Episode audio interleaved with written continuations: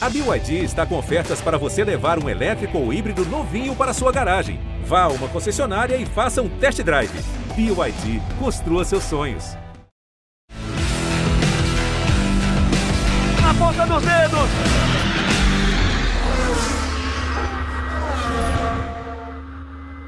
Hora de velocidade no GE. Globo e no Sport TV. Tá começando mais um episódio do Na Ponta dos Dedos. Podcast para você que é apaixonado por velocidade, com meus parceiros, que você já vê ou vai ouvir a voz agora, se você estiver apenas ouvindo o nosso podcast e não vendo o podcast no Sport TV. Rafael Lopes e Luciano Burst. Tudo bem, Rafa? Tudo bem, Bruno? Um abraço para os amigos ligados na ponta dos dedos, um abraço para o Luciano também. Falar bastante de Stock Car nesse programa também e, claro, do Grande Prêmio de São Paulo de Fórmula 1, que enfim teve a vitória da Mercedes, que a gente sempre falou aqui desde o primeiro programa da temporada, né? Eu e o Luciano, a gente sempre bateu na tecla de que a Mercedes ia ganhar uma corrida nesse ano.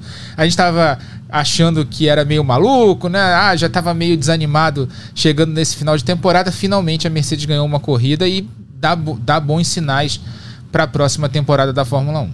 Luciano Burti, nosso convidado nessa semana, já venceu o vencedor do GP São Paulo. Já venceu o George Russell. Nosso convidado é muito especial. Tudo bem, Luciano? Fala, Bruno. Fala, Rafa. Vamos lá, né? Convidado que pô, já deu pau no Russell, cara. Aí não é qualquer um. Russell, que aliás, é, eu vou te falar, eu, eu fiquei emocionado de ver, tá? Porque tem sempre essa questão da primeira vitória. Quer dizer, um cara tão vencedor já na carreira dele, carreira curta, relativamente curta, mas um grande vencedor, um grande talento. E quando você vê o cara ganhando pela primeira vez, o, o, o inglês, né? Morei na Inglaterra por seis anos, o inglês se contém. Eu estaria desmontado em cima daquele pódio, chorando que nem criança, mas mesmo assim deu para ver a emoção dele. Então foi muito legal, foi merecida a vitória. Realmente, o Rafa, a gente estava apostando uma vitória da Mercedes que poucos acreditavam, mas aconteceu e com, com moral, né? Não foi por questão que um bateu, o outro quebrou, não. Ganhou, ganhou ganhando. Então, bem legal de ver. E quando a gente for falar especificamente da Fórmula 1, claro que eu vou querer saber algumas histórias de George Russell com Gaetano de Mauro, mais uma vez nosso convidado especial do Na Ponta dos Dedos. Gaetano, a última vez que você esteve aqui, você tinha vencido a corrida lá no Velopark, né? A gente chega no fim dessa temporada da Stock Car, agora em Interlagos. Infelizmente você não tem mais chance matemática, né, de conquistar o título, mas já conta pra gente um pouco de como foi a tua avaliação desse ano como um todo na KTF e as tuas expectativas, claro, para 2023. Tudo bem? Oh, tudo bem, Brunão. Prazer estar aqui com vocês, Rafa, Luciano e todo o pessoal que está acompanhando. Bom, foi um ano de é, superação, vamos dizer assim. A gente fez um ano muito bom. É, a gente ainda não está com o setup ideal do carro para classificar. É, as classificações não vêm ajudando a gente, então estocar é, é, uma corrida muito curta e você não ter uma boa classificação, você é, acaba tendo que correr muito rápido e correr riscos nas corridas, né? Que é o que a gente vem fazendo durante todo o ano. Mas conseguimos concluir bons resultados. A gente tem é, quatro pódios já nessa temporada, o que é muito bom. É um dos, dos pilotos com mais pódio na temporada. E eu vim até o quarto colocado até a última etapa. É, Goiânia não foi muito bom. No sábado acabei é, é, tendo problema no carro nas duas corridas e domingo também corri a corrida sem embreagem foi, foi um desafio enorme aí essa, essa chegada no pódio o segundo colocado em Goiânia sem embreagem foi uma coisa que a gente não esperava mas veio e, e é isso acho que um ano de superação a gente vem crescendo muito eu vejo que eu estou cada vez melhor e mais completo para poder pontuar e, e, ter os resultados que a gente merece. Agora é focar é, nessa última etapa, ainda não acabou, tentar dar uma recuperada no campeonato e terminar entre os seis aí, que a gente ainda tem chance. E essa corrida número dois que o Gaetano lembrou, Rafa, passando o Daniel Serra, né? O Daniel chega em terceiro nessa prova, o Gaetano em segundo. Aquela vitória do Diego Nunes que encerrou as duas etapas de Goiânia o último compromisso da Stock, né, que foi algumas semanas, e agora teremos a decisão em Interlagos. Dia 11 de dezembro, né, e, e, naquela corrida em Goiânia, naquela segunda corrida em Goiânia, trocando os pushes ali no final da corrida, um belo duelo entre o Gaetano e o Daniel Serra. Queria saber do Gaetano também, além dessa temporada, que foi uma temporada boa, a primeira vitória dele na Stock Car veio nessa temporada, mas queria saber também do ano que vem, né, que ele deve continuar na equipe KTF e vai ter um companheiro super experiente, o pentacampeão Cacá Bueno, que foi confirmado na equipe pro ano que vem. Queria saber qual a expectativa de trabalhar com o Kaká, como é que estão as conversas para o ano que vem para continuar dentro da KTF, como é que está a tua expectativa para a próxima temporada da Stock Car, Gaetano? Bom, Rafa, é, tá um pouco assim, sem, sem certezas ainda. É, quero muito é, poder estar tá no grid da Stock Car ano que vem. É, a KTF está trabalhando para isso, mas até então a gente é, não, não tem a, a, certeza ainda. Um dos nossos patrocinadores, infelizmente, é, não vai poder continuar. Então, tudo acaba mudando, né? A gente sabe que é um um momento de, de transição e muitas coisas acontecem, mas a gente está buscando em levantar patrocínio de novo para poder estar tá no grid. É, acho que seria super importante eu poder é, confirmar mais um ano de, de resultados, né, de poder ter toda essa entrega que eu estou tendo esse ano. E eu estou num momento muito bom. É, eu espero poder estar tá no grid aí o ano que vem. É, quem sabe ao lado do Kaká, podendo aprender bastante aí com ele e, e tentar disputar um título no ano que vem pela KTF. Luciano, a gente fala muito da KTF nas transmissões. Se você for pensar na evolução, tempo de evolução, uma equipe muito jovem, né, que já tem entregado alguns resultados expressivos é, e ao mesmo tempo contando com um piloto como o Gaetano que também evolui a cada corrida, né? A gente sempre também destaca o trabalho dele nas transmissões do Sport TV, porque de fato você percebe que a cada ano que passa ele está melhor, com resultados mais expressivos. E isso em 2022 veio meio que junto com a evolução da KTF também, que a gente acaba reforçando sempre. Ó, eu vou te falar, Bruno, que eu escuto falar do Gaetano muito por conta do Thiago Marques, lá da Sprint, onde o Gaetano andou e andou pra caramba. É, ganhou o campeonato lá. O Thiago sempre falou: cara, esse moleque acelera, esse moleque acelera. Lembro que de kart também ganhava tudo quando andava. Então, Tomara, tá, Gaetano? Tomara. Eu sei que é difícil, cara. É difícil esse momento, né? A gente já tá em novembro, falta grana, tem que completar o orçamento. É difícil, mas torço muito para você estar tá no grid. É, você já mostrou que merece estar na Stock Car, você né, já mostrou seu talento, então torço muito para você ter essa chance. É, a KTF realmente, Bruno, evoluiu muito, evoluiu rápido. É, né, parece que é uma equipe que tem talvez muitos carros ainda, né? Tem carros da categoria de base, vou chamar de light que, que aí acabam demandando também um pouco de esforço. Então, não sei se, quem sabe no futuro a equipe consiga concentrar mais na categoria principal, pelo menos para se estabelecer e depois, quando tiver tudo em ordem, poder ter mais carros, né? Tô também aqui me metendo onde nem fui chamado, porque também não sei toda a situação da equipe, mas eu sei só que a equipe de estocar, as equipes de ponta geralmente são focadas apenas na categoria principal, né? Eu sei que tem uma questão comercial, uma questão financeira, por isso que a gente não pode dar opinião somente vendo de fora, mas enfim, é, torço pela equipe, né? Uma equipe nova é sempre legal, mas uma equipe andando na frente. Torço pelo Gaetano. E vamos ver, até o Gaetano falou uma coisa interessante, e eu te falo, cara, experiência minha na estoque nos últimos anos, de ter um carro que não classificava bem e era muito bom de corrida, né? E aí, infelizmente, chega um ponto que os caras começam a questionar até, pô, mas será que você, na hora que. O cara, a coisa mais fácil que tem é andar rápido de pneu novo, difícil é andar rápido de pneu velho. Então, é, tem alguma coisa no carro. Eu nunca descobri se era pressão de pneu, calibrar, é, cambagem, o que era, cara. Mas infelizmente eu, eu entendo quando você fala isso, tá, Gaetano? É não classificar na frente, cara. A corrida é outra corrida. Largar lá atrás, você se expõe ao risco, sim. Na largada, você acaba sempre tendo, tendo que recuperar. Então, é uma situação difícil, mas faz parte, né? Igual para todo mundo. Tomara que vocês aí não só continuem, né? Você continue na estoque, como consiga dar a volta por cima nesse sentido. Obrigado, Luciano. Valeu. Valeu pelas palavras. É, é verdade, mas o que você comentou é uma, é uma, uma verdade. A gente é, tenta buscar entender é, qual é o, o, motivo que não entrega esse, esse resultado no quali. Porque é, é muito simples. A volta de quali, no pneu zero não tem muito o que fazer. É aquilo que a gente está uhum. acostumado. É, uhum. Mas por, por algum evento a gente ainda não, não, não se encaixou, não sabe se é um aquecimento, se mudaram os tipos de pneu tem que fazer um aquecimento melhor, ou se é cambagem, ou se é calibragem, a gente ainda está um pouco fora é, uhum. dentro desse, desse questionamento todo, mas acredito que as corridas são boas, a gente tem resultado, um ritmo muito bom de corrida que dá para fazer uma boa recuperação.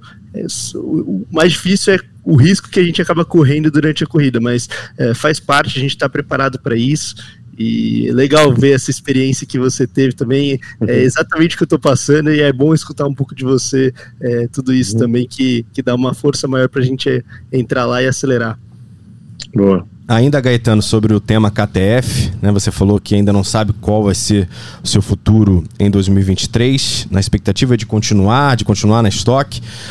Fala um pouco sobre como é o trabalho com eles. É, a gente acabou de falar sobre a juventude da equipe, já mostrando resultados qual que você acha que é, acompanhando o trabalho ali interno, que por vezes a gente não consegue ter acesso e a gente fica focando muito mais né, no que a gente vê nas corridas?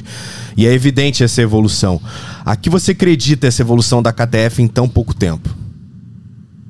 Olha, eu acho é a união do time, né? A gente é, vai se conectando cada vez mais com os engenheiros e, e isso isso dá uma força maior, ele ter uma credibilidade, confiar naquilo que você está é, tá falando, é, você poder opinar e às vezes correr riscos que o piloto pode tomar junto com o engenheiro. E quando você começa a ter essa sinergia, tudo, tudo acaba sendo mais fácil. Então, eu, eu acho que é, é muito diferente para um, um engenheiro que está tantos anos na Stock Car, é, pegar um menino jovem que veio de outras categorias, que talvez não tenha tanto conhecimento na, é, na, na, categoria em si da Stock Car, e ele poder palpitar e você ter que ter essa sinergia com ele. Então, tudo isso vem, vem encaixando cada vez mais, é, não sendo mais o primeiro ano na, na equipe, você tem mais liberdade para falar com o engenheiro, os outros pilotos você tem mais intimidade também para trocar informações, é, e eu acho que isso é, acaba dando aquela conexão que faz o resultado final, né? E você está na KTF desde o início da tua carreira na Stock Car, né? Você começou na equipe.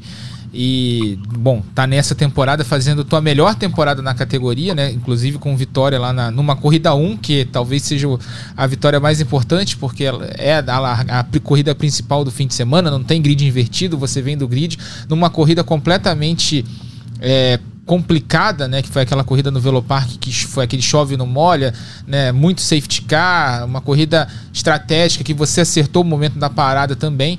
Mas eu queria que você fizesse uma análise da tua evolução como piloto, né? Você entrou na Stock Car, sempre foi considerado um piloto muito promissor, vindo do kart, um piloto que sempre se destacou no kart, chegou a disputar mundiais de kart, chegou perto de títulos mundiais de kart e agora está na Stock Car, um carro de turismo, andou muito bem na Porsche Cup também. O é, que que você evoluiu? O que que você considera que evoluiu mais da tua primeira temporada para agora na Stock Car? Com certeza eu, eu, comecei a entender como funciona o fim de semana de corrida de estocar. Não é só você estar tá lá e acelerar e querer, é, às vezes, disputar uma posição é, fora do, do, momento que ela deveria ser disputada. O, o, Luciano vai entender muito bem isso que eu estou falando, porque é, é difícil você chegar num grid onde tem pessoas com com muita experiência, com grandes pilotos e você querer se impor. É muito difícil você se impor, é, é muito difícil o pessoal entender que você está lá disputando uma posição, é, mas para ter o seu resultado sem atrapalhar o resultado do próximo. E acho que isso tudo vem encaixando. Os pilotos conhecem cada vez mais o meu trabalho, sabem que eu não estou lá para tirar ninguém do grid, não quero é, jogar ninguém para fora. E a corrida limpa, você mostrando quem você é, você, conhece, você começa a ter respeito com todos os pilotos, poder se posicionar, poder fazer uma curva lado a lado, e isso é muito importante na Stock Car. Não adianta você chegar e tentar é, dar de cara e, e tirar um resultado de alguém, entendeu? Então, é, eu acho que toda essa evolução vem, vem vindo. Eu entendo cada vez mais como funciona a corrida em questão de desgaste de pneu, que também é uma coisa que hoje faz muita diferença na Stock Car. É, eu, eu consigo ter uma, um controle bom do gerenciamento de pneus, que é o que eu fazia no kart. Como eu venho dos karts de, de marcha, né? Os karts acabam, é, são os karts mais rápidos que tem, então acabava nós, nas corridas acabava muito com o pneu traseiro. Então é muito isso que a gente vive na Stock Car. Então eu consegui entender, é, levar aquilo que eu aprendi no kart, colocar dentro da Stock Car, ter o respeito dos pilotos, é, ter minha, minha parceria com os meus engenheiros, ganhar o, o meu nome em, em, total para poder mostrar o, aquilo que eu posso fazer. E hoje eu acho que as coisas já estão engrenadas, as coisas estão cada vez melhores e eu estou conseguindo é, colocar os resultados aí que a gente merece. É bem por aí, Luciano? Ó, vou te falar que ele falou uma coisa importante, tá? Que é, é de conquistar o espaço na categoria, né? De conseguir se, se colocar. E, e, é muito isso mesmo, Gaetano. Você, né? Você chega lá, você é um cara veloz, as pessoas sabem que você acelera, mas não é chegar lá, tipo, querer sentar na janelinha, né? Tem que ter todo um, uma conquista mesmo, né? Então, legal, legal você entender isso. Legal você já ter esse discernimento, mas para não falar só de Stock Car, que eu fiquei curioso, eu sinceramente não sabia, tá? Que você já correu na Inglaterra. Eu falo, quando eu decidi ir para Inglaterra em 96, eu procurei, na verdade, o automobilismo mais forte do mundo. E o centro do automobilismo no mundo, na minha opinião, é a Inglaterra. A gente vê isso pelas corridas de, de Fórmula 1, as equipes, né? a maioria está lá na Inglaterra, então o berço é lá. Então não é por acaso. E queria saber de você, que, que, qual foi o motivo que levou você ir para a Inglaterra? O que, que você aprendeu lá? O que, que você viu que é diferente, que é bem diferente, né, cara? Tem muita coisa assim diferente em termos do profissionalismo do automobilismo, Passar frio pra caramba também não é gostoso, né, em termos de corrida. Mas o que, que você lembra, o que, que você aprendeu, o que, que você sente falta, o que, que você não sente falta? Conta um pouquinho, que é legal a gente saber também dessa questão do piloto na Inglaterra. Olha, foi uma passagem muito interessante, né? Assim, eu tava numa corrida de kart, é, eu fiz uma corrida de kart com o Rubinho e eu conversando com ele durante a corrida para ultrapassar era tinham dois campeões mundiais, né? Que era o Foré e o Leno que estavam aqui correndo uhum. de kart e nessa corrida é, eu, eu tava com o Rubinho junto, tava na frente do Rubinho, mas sempre avisando, ó, agora eu vou atacar, ó, espera um pouquinho, tô salvando o pneu, a gente sempre se comunicando, e, e nisso eu tive uma ligação boa com ele. Então, é, ele me. Ele, ele teve, ele ficou sabendo essa oportunidade de, de ter uma, uma equipe brasileira que ia fazer uma equipe na Inglaterra para correr de Fórmula 4, é, e, e ele comentou sobre o meu nome, falou: Olha, eu acho que vocês têm que levar esse piloto. Eu sou muito grato a isso, porque ele deu uma oportunidade imensa para mim, né, para dar o primeiro passo lá fora. E eu fui, eu encarei de cara, é, era aquilo que eu, que eu tinha vontade, era correr de Fórmula, e eu fui fazer a Fórmula 4 lá britânica. É, foi, cara, muito diferente. Você tá num não, eu, eu não falava inglês direito, né? Então isso já foi um, uma coisa super complicada para mim, porque meu primeiro contato com o engenheiro, eu queria passar a informação do carro e eu não tinha o inglês muito bom para poder é, me expressar, né? E, e aquele momento foi super engraçado. Eu comecei a focar no inglês, falei, cara, eu preciso aprender, eu preciso ter é, meus resultados. E aprendi a língua, é, vivi em um lugar super diferente, né? O, o, o clima lá não é muito legal, é, era muito uma solidão imensa, porque a gente, eu morava numa casa é, só com mais um brasileiro e a gente não tinha muito contato com as pessoas de fora. E, cara, foi uma experiência sensacional para mim. É, eu pude ter meu primeiro contato com Fórmula, né? E fiz um campeonato muito bom, terminei em sexto. O George Russell foi campeão. É, assim que começaram a, a, repetir as pistas, né? Porque a gente não fez treino pré-temporada, nada. A gente chegou direto para o campeonato e assim começou a repetir as pistas que eu já tinha corrido, eu comecei a ter bons resultados. Segundo, primeiro, comecei a, a me destacar e ali foi, cara, foi um momento que eu comecei a ver que eu tinha é, o potencial de crescer lá e fazer uma carreira lá, que era aquilo que eu sempre sonhei. Todo piloto acho que sai do kart e fala, cara, meu sonho é chegar na Fórmula 1, é correr de Fórmula, e eu pude ter essa experiência. Infelizmente só durou um ano, é, a equipe teve que fechar por alguns problemas financeiros, era um momento de, de, de crise e tal, mas é, foi uma experiência para mim emocionante. Eu pude correr ao lado do, do George Russell, tinha o, o, Will Palmer também correr comigo, o Hal Hyman que corre na, LMP, na LMP2. Então, assim, foi um momento de, de muito, é, muita glória. Assim. Eu me sinto muito, muito bem por isso.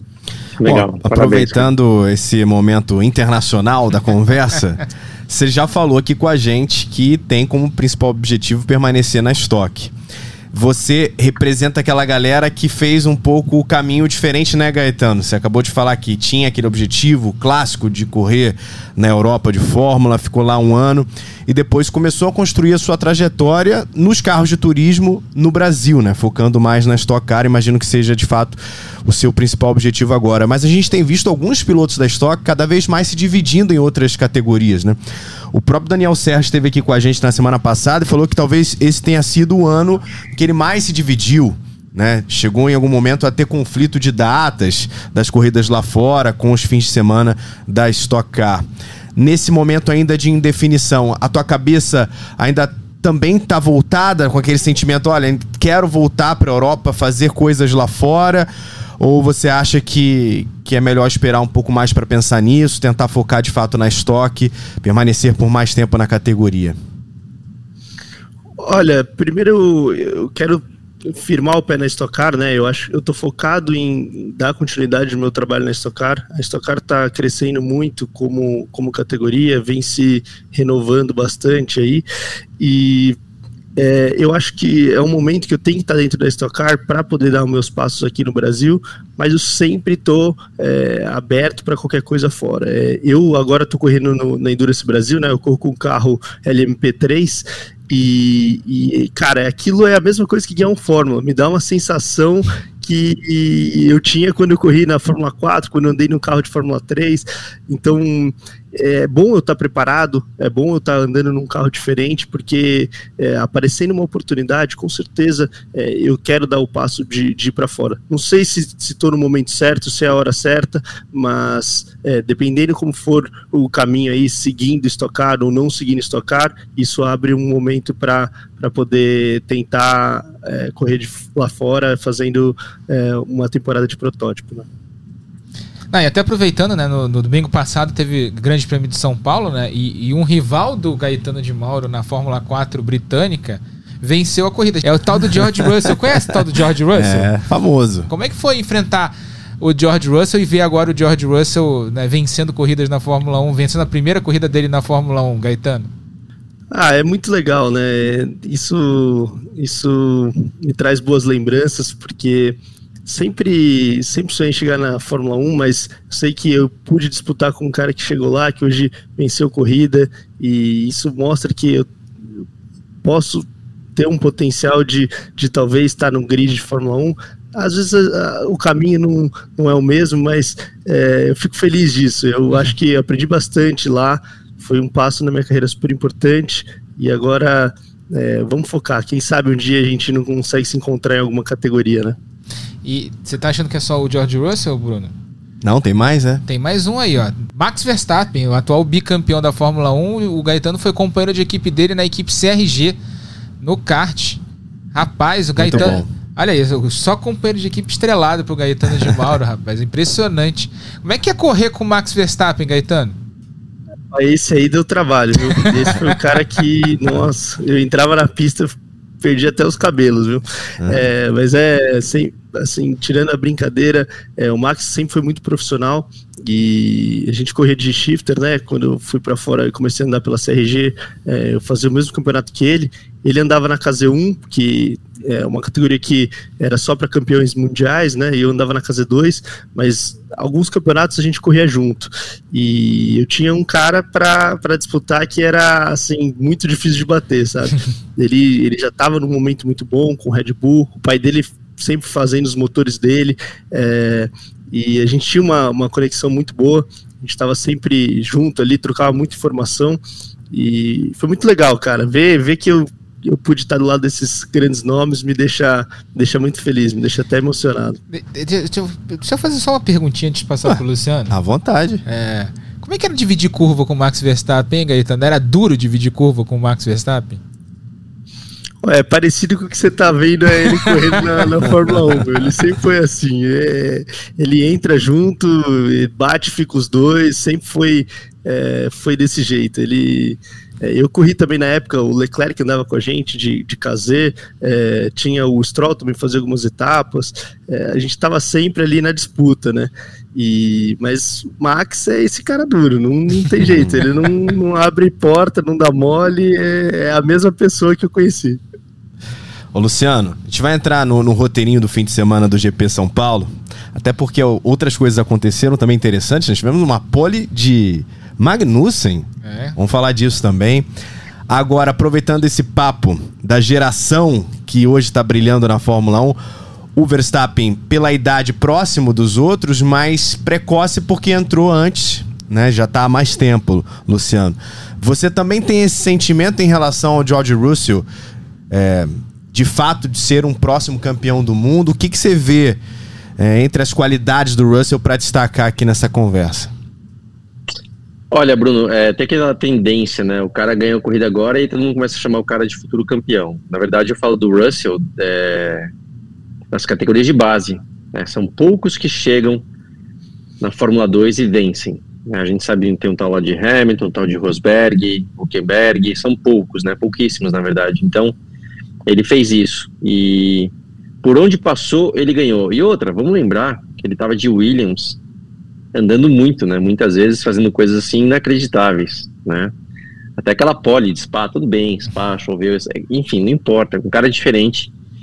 Então eu, eu sempre vi ele como futuro campeão. A gente sabe também que é, tem muita questão de circunstâncias, né?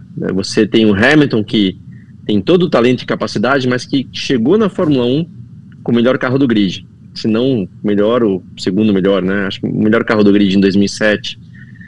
Isso é raríssimo de acontecer. Né? Nem o Senna, né? nem o Schumacher teve isso. Então, tem essas circunstâncias que mudam a história da carreira do piloto.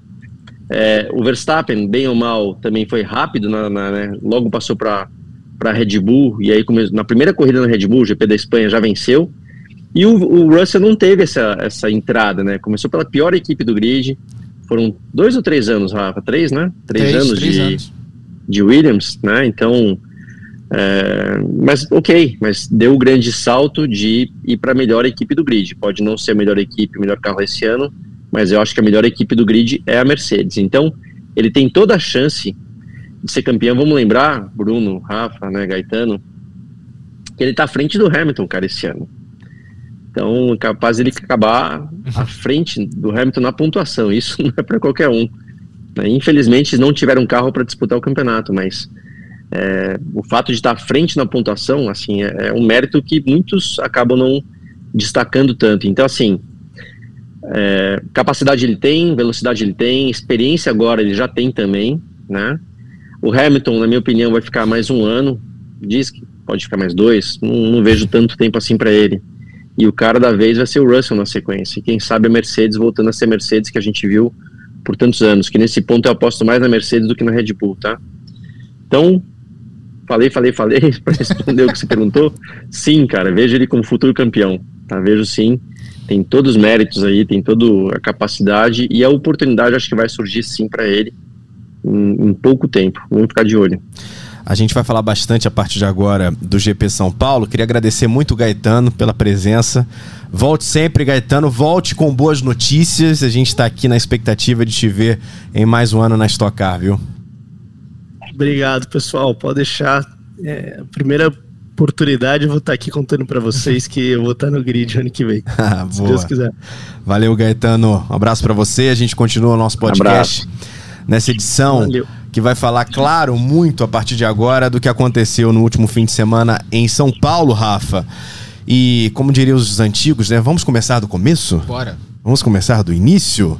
Vamos falar de Magnussen. Tivemos uma pole de Kevin Magnussen, uma pole da Haas, Rafael Lopes. Ah, e, o, e, o, Russell foi protagonista também da pole do Magnussen, né? Não dá pra, não dá pra tirar o Russell dessa, dessa brincadeira, né? Porque na sexta-feira é, a gente lembra, teve um final de semana diferente, né? Com a corrida sprint no sábado. Então, na sexta-feira, a gente teve a classificação no fim da tarde, naquele tempo clássico de São Paulo, né? O microclima de São Paulo. Aquele chove não molha, aquela garoa que vai e vem, chove mais forte, não chove.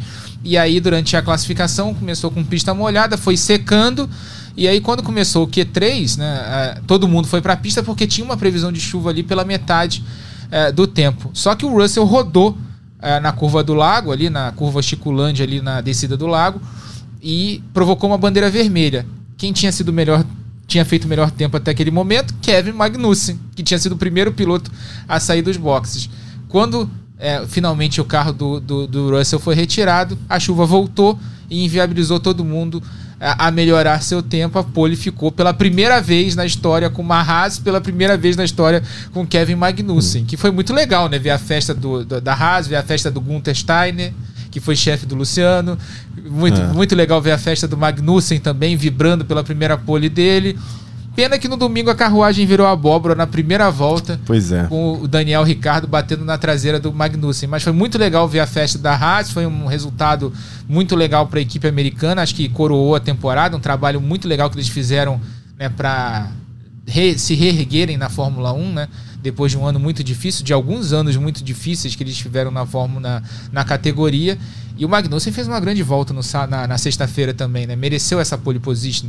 Claro que em condições normais não ia conseguir a pole, mas é sempre legal ver isso em Interlagos. Interlagos sempre entrega esse tipo de, de zebra. Eu lembro que em 2010 eu estava trabalhando lá pro, pro GE, né, pro Globoesporte.com ainda, e aquele treino longuíssimo, foi 2010 isso.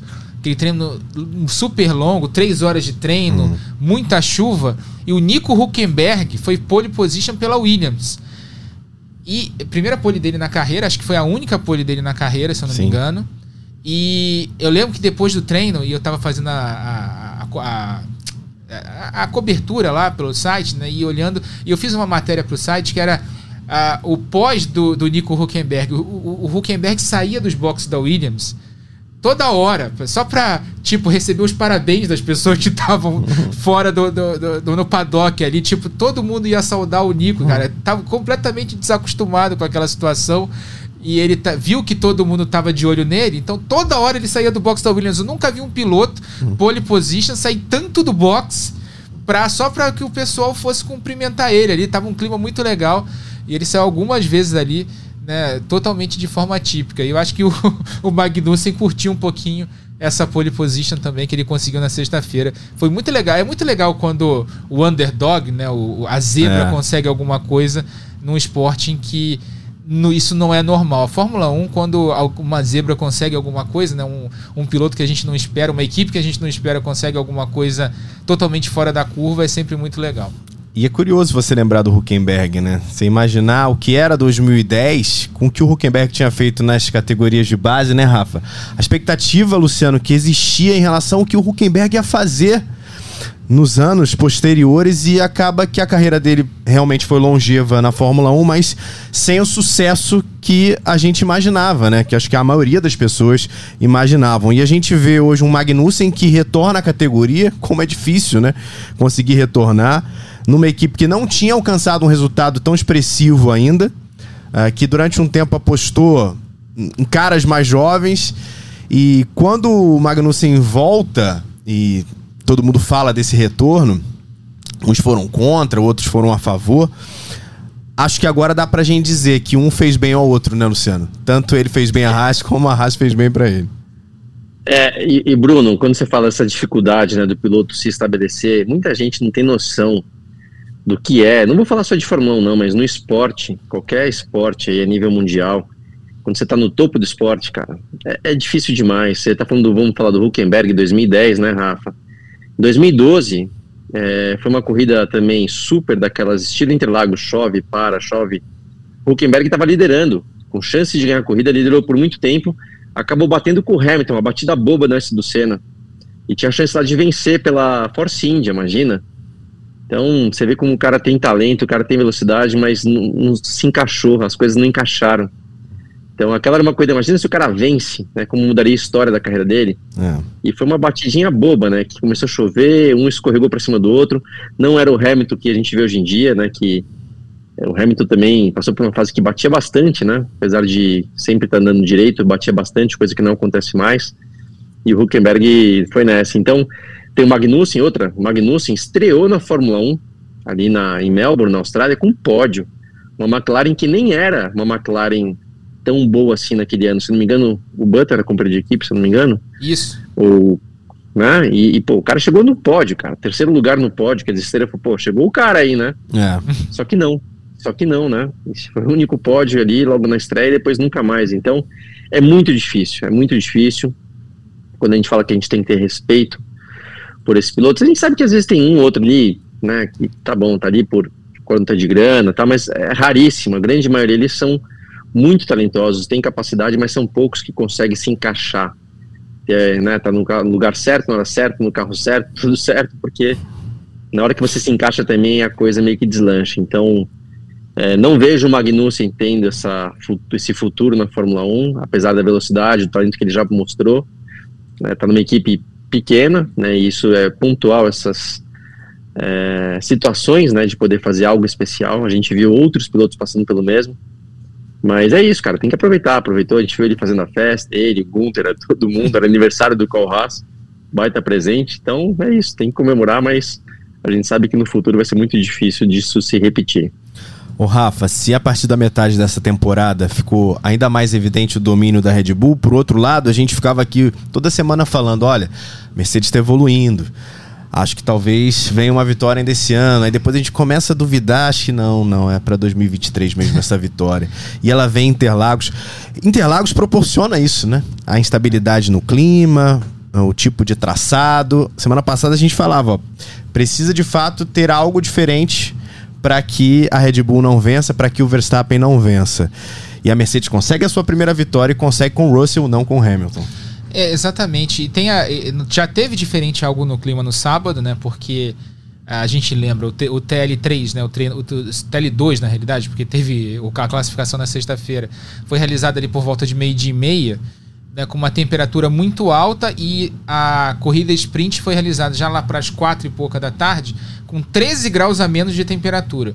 E a Red Bull não se entendeu com essa diferença de temperatura entre o TL2 e a corrida sprint. Isso provocou um, uma queda de desempenho absurda entre uh, o, pelo, no, no, desempenho do carro da Red Bull entre o, TL, o TL2, em que ela dominou, quando ela dominou, e, o, e a corrida sprint da tarde, quando a Mercedes sobrou. Né? Tanto é que passou o Max Verstappen de passagem. O Russell passou e o, não viu mais o George Russell na corrida. Depois o Hamilton passa também o, o, o, Max Verstappen. O, o, Carlos Sainz passou o Max Verstappen também com certa facilidade. Quer dizer, a Red Bull ali não se entendeu tanto no sábado quanto no domingo com essa questão da temperatura. A corrida, inclusive, começa com uma temperatura muito alta, com sol de fora, e depois começa a nublar. Inclusive, existia uma previsão de chuva para o final da prova.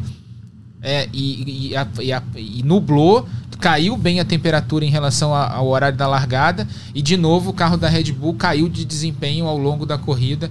Né? Mais uma vez eles perderam desempenho e foi talvez o, o, grande, o grande ponto fora da curva nessa segunda metade da temporada, porque desde a França desde o Grande Prêmio da França, ainda antes das férias de verão, só dava a Red Bull. A Red Bull ganhou nove corridas em sequência e agora, no Grande Prêmio do Brasil, no Grande Prêmio de São Paulo, finalmente alguém consegue quebrar essa sequência. Aliás, quebrou sequência de pódios. Eram 19 pódios em sequência da Red Bull, em que nesse Grande Prêmio de São Paulo essa sequência foi quebrada com Russell em primeiro, Hamilton em segundo, Sainz em terceiro. Essa vitória do George Russell, que já estava batendo na trave desde aquele Grande Prêmio de Sakir, lá em 2020, que era para ele ter ganhado a corrida, que ele colocou o, o Valtteri Bottas no bolso na primeira corrida dele pela Mercedes, substituindo o Hamilton, que estava com Covid naquela ocasião. Né? Ele fez uma corridaça e a Mercedes fez uma besteira no pit stop, trocou os pneus errados e ele acabou perdendo a chance de ganhar a primeira corrida da vida dele naquela prova. Mas ali ele já mostrou que era um piloto que ia dar trabalho quando tivesse um carro é, à altura do talento dele. Esse ano ele mostrou realmente isso, né? São 18 top 5, né? 18 top 5 ao longo da temporada. Ele é impressionante o que o Russell está fazendo nesse ano. É, é um cara que vai ser, concordo muito com o Luciano, é um cara que vai, que vai ser campeão do mundo no futuro. Eu é impressionante o talento do George Russell e a corrida que ele fez no, no, no, domingo, já começando pela sprint, pela agressividade dele na sprint, mas no domingo é impressionante. A largada dele foi perfeita, as relargadas dele foram perfeitas e o ritmo de prova dele foi maravilhoso. O que ele fez na, no último stint ali depois da, da saída do safety car, ele não deu chances ao Hamilton. Ele em momento algum o Hamilton tem chance de se aproximar, sequer de entrar na, na, naquela zona de acionamento da asa móvel, né, do DRS, numa distância de menos de um segundo ali na parte final da corrida. O Russell foi perfeito nessa última nessa corrida em Interlagos e que bom que a Mercedes finalmente chegou na briga. É um ótimo sinal para a próxima temporada a Mercedes vem forte sim para 2023. Ele cruza um segundo e meio, né? À frente do Hamilton. O Burt, depois que o Verstappen conquistou o título com antecedência, e aí muita gente até fala sobre isso, eu vejo pelas redes sociais, né? Ah, mas não é muito. Não é muito legal ficar vendo disputa de segundo lugar. Quem é que vai terminar em segundo lugar no campeonato? Enfim, às vezes isso fica muito mais é, interessante para quem tá ali vivendo a equipe mesmo, né? Sabe da importância de uma dobradinha, enfim.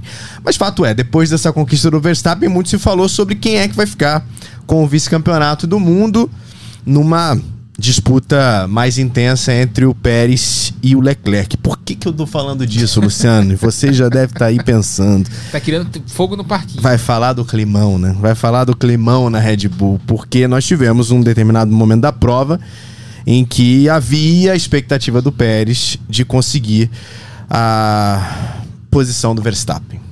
E o Verstappen terminou a prova na frente do Pérez, não quis conversa sobre trabalho em equipe, e aí depois, Luciano, começa toda uma confusão das, das aspas, né? Cada um fala uma coisa depois que termina a corrida.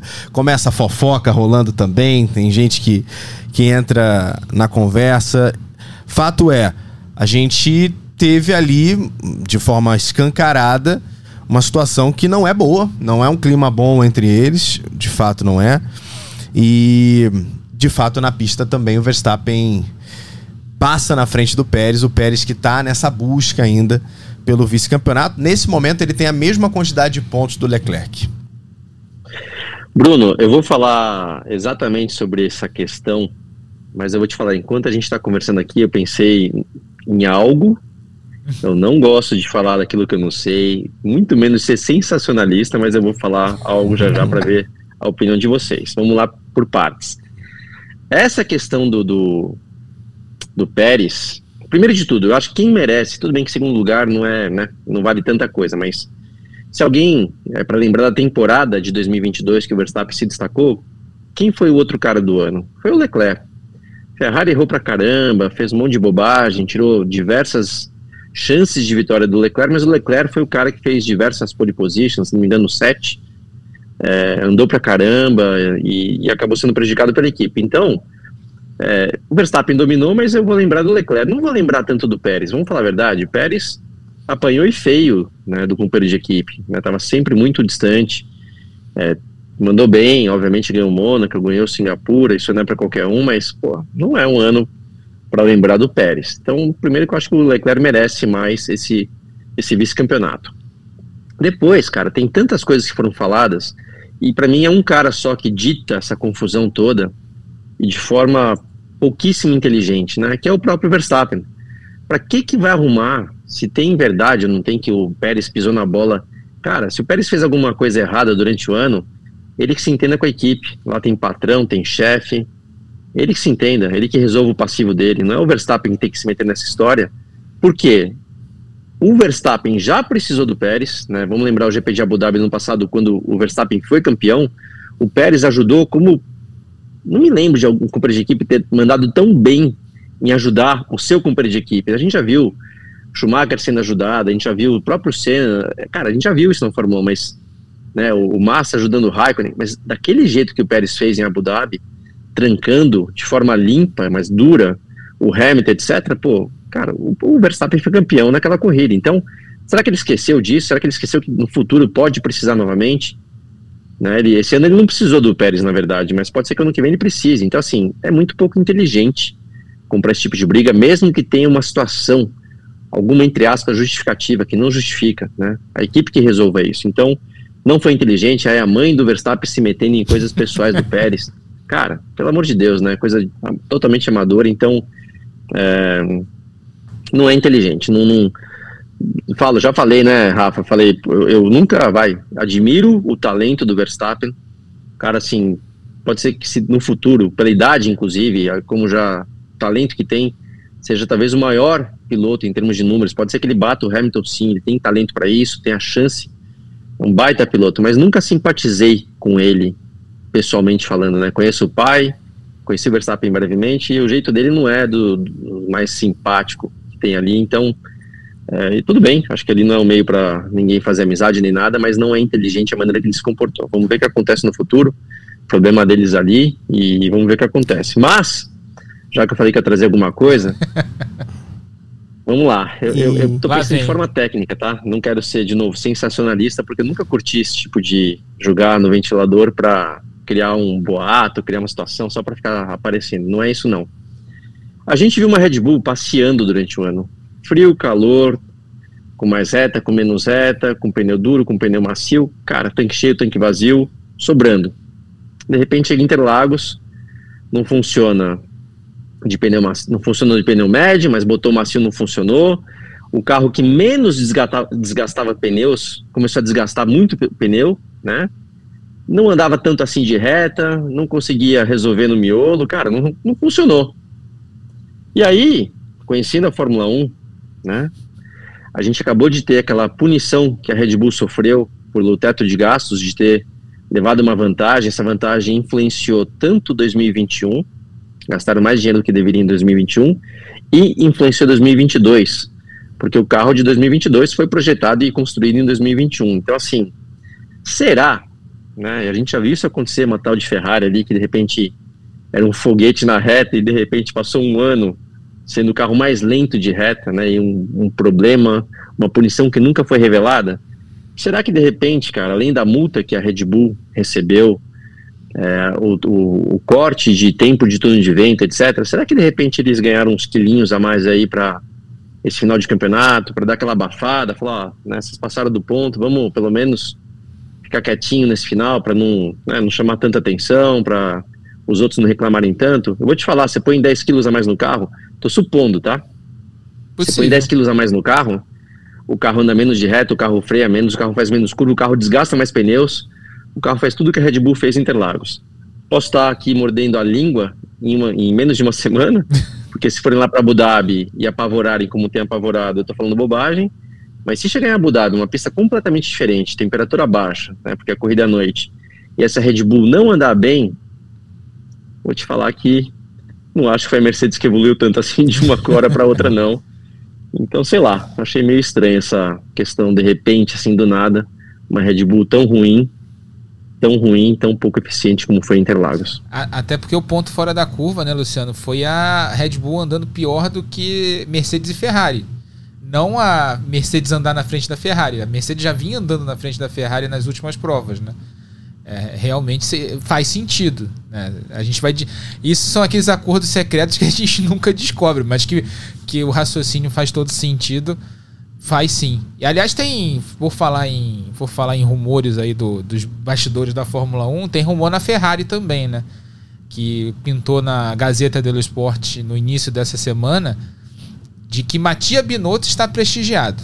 Matia Binotto pode perder o emprego para a próxima temporada né, informação do Léo Turrini, que é o jornalista italiano mais bem informado em termos de Ferrari.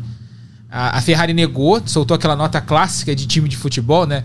Dizendo, ah, não, as informações não procedem, o técnico está prestigiado, sabe? Uhum. Aquela informação, aquela nota clássica de diretoria de futebol antes de demitir o técnico, né? Uhum. O técnico está prestigiado, mas a informação é que o Matia Binotto é, estaria próximo de, de, de, de, ser demitido, inclusive por isso ele não veio para o Brasil e não vai a Abu Dhabi.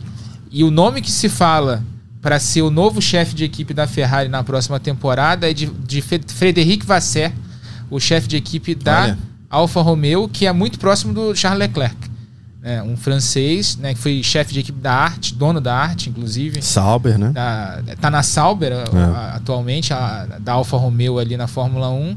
E que com a chegada da Audi não ficaria na estrutura lá na Sauber, então é um cara muito competente, né, que chefiou durante anos a estrutura da arte, super bem sucedida na GP2, depois Fórmula 2, na GP3, depois Fórmula 3. Um cara que conhece muito bem também o lado político da, da, da dessas categorias todas. Seria um ótimo nome para Ferrari.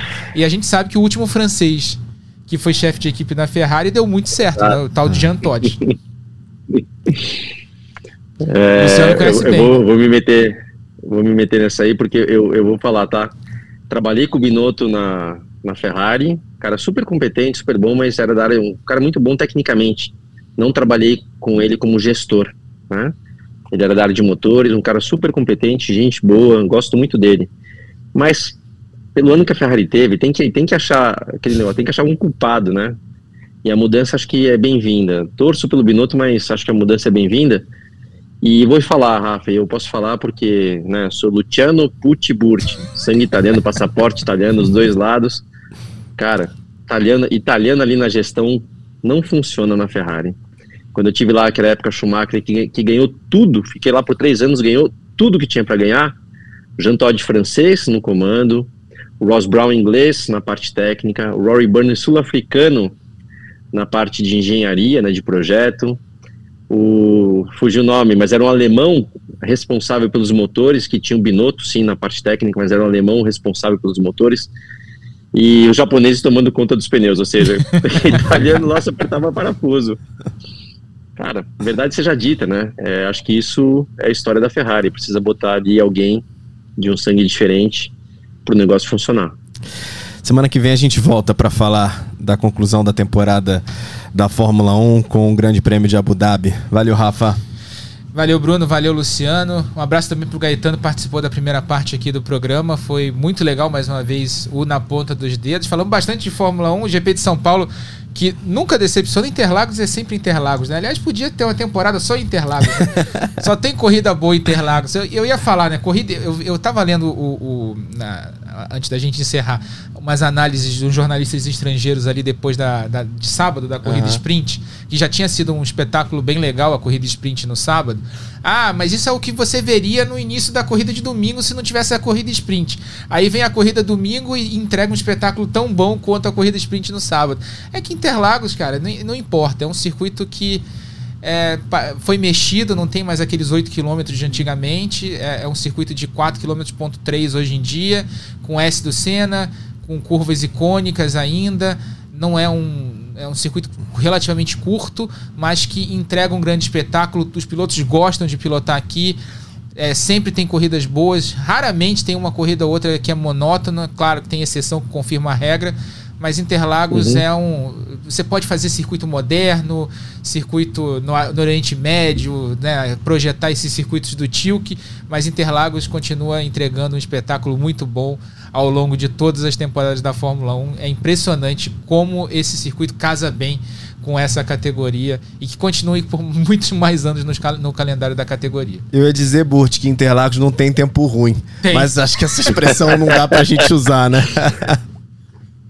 Bruno, bom, valeu mais uma vez. É, concordo, tá, Rafa? Falando do Gaetano, tô torcendo para ele continuar na categoria. Moleque, gente boa, ótimo piloto. Então, tomara que ele continue. E sim, Bruno, eu vou te falar, cara, sem exagero e sem ser bairrista, Interlagos é o melhor autódromo em termos de corrida da Fórmula 1. Ponto. É o mais legal? Não, não, é, falando exatamente de ser mais legal, de ser melhor, não é isso. Mas as corridas são as melhores do ano né? salvo exceções. Sim, tem esse chove no molho que aparece sempre, que você nunca vai saber qual é o tempo. E tem uns pontos de ultrapassagem que nem o tio que sabe por que, que funciona tão bem. É, tem umas teorias que eu defendo, mas não vamos alongar aqui. Mas casa, dá certo, né? Dá certo, tudo funciona. São as melhores corridas do ano. Isso, a gente tá falando assim de, de décadas já. Então, é, quem sabe eles podem pensar no futuro em fazer novas pistas de copiar algumas coisas daqui, porque tem falado, tem tentado, né? A gente tá indo para Abu Dhabi, até já mudaram tudo, circuito fantástico, cheio de dinheiro, e não consegue nem metade do que consegue Interlagos do jeitinho brasileiro aqui. Então, é isso aí. Vamos ver. Mas esperando o final do ano, né, da Fórmula 1 para a gente poder comentar um pouco mais. Boa, agradecendo o Luciano, o Rafa, ao Gaetano de Mauro, que esteve também com a gente na primeira parte do programa. Lembrando que esse podcast tem a produção do Lucas Sayol, a edição da Vitória Azevedo, a coordenação do Rafael Barros e a gerência do André Amaral. Tá na velocidade, você sabe, tá no Sport TV. Na ponta dos dedos!